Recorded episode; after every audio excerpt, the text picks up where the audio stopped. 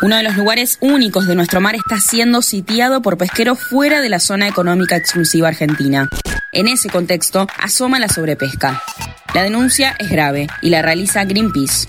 Hoy en Entapa te contamos qué es la sobrepesca y cómo nos afecta. Entapa.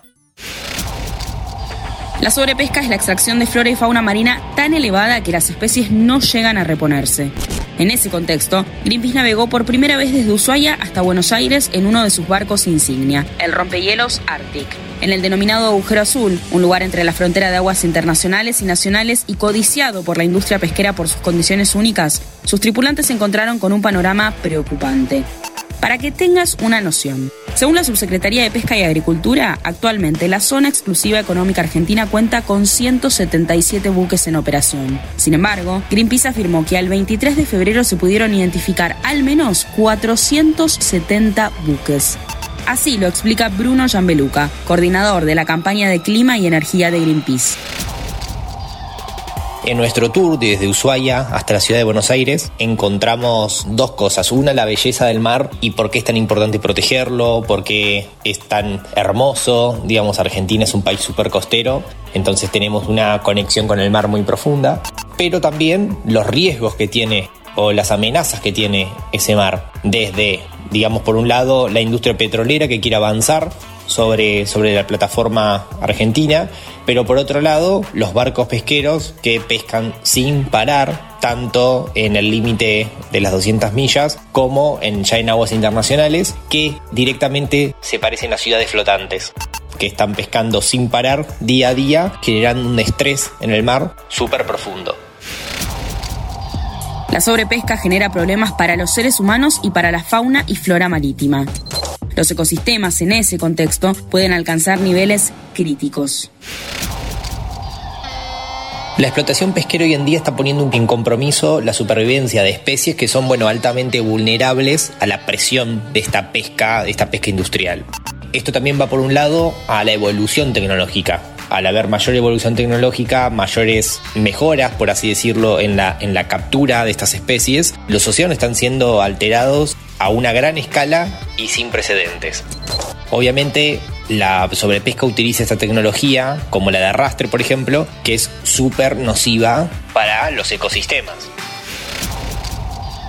La sobrepesca, aseguran, tiene mucha incidencia en el medio ambiente.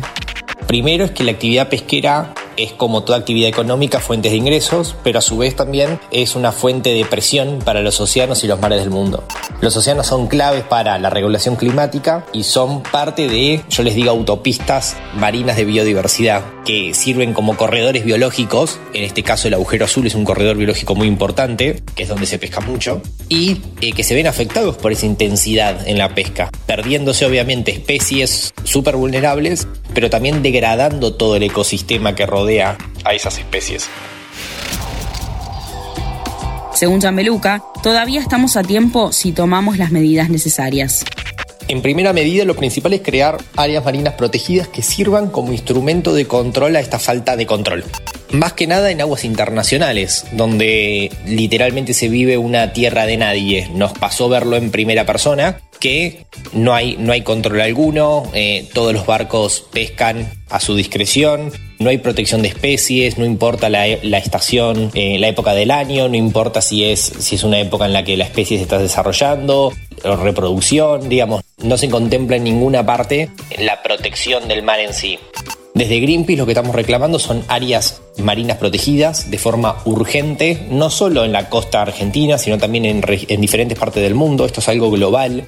Los océanos están interconectados y las especies se mueven en esa interconexión. Entonces es súper importante que haya mayor cantidad de áreas marinas protegidas de forma urgente en el mundo.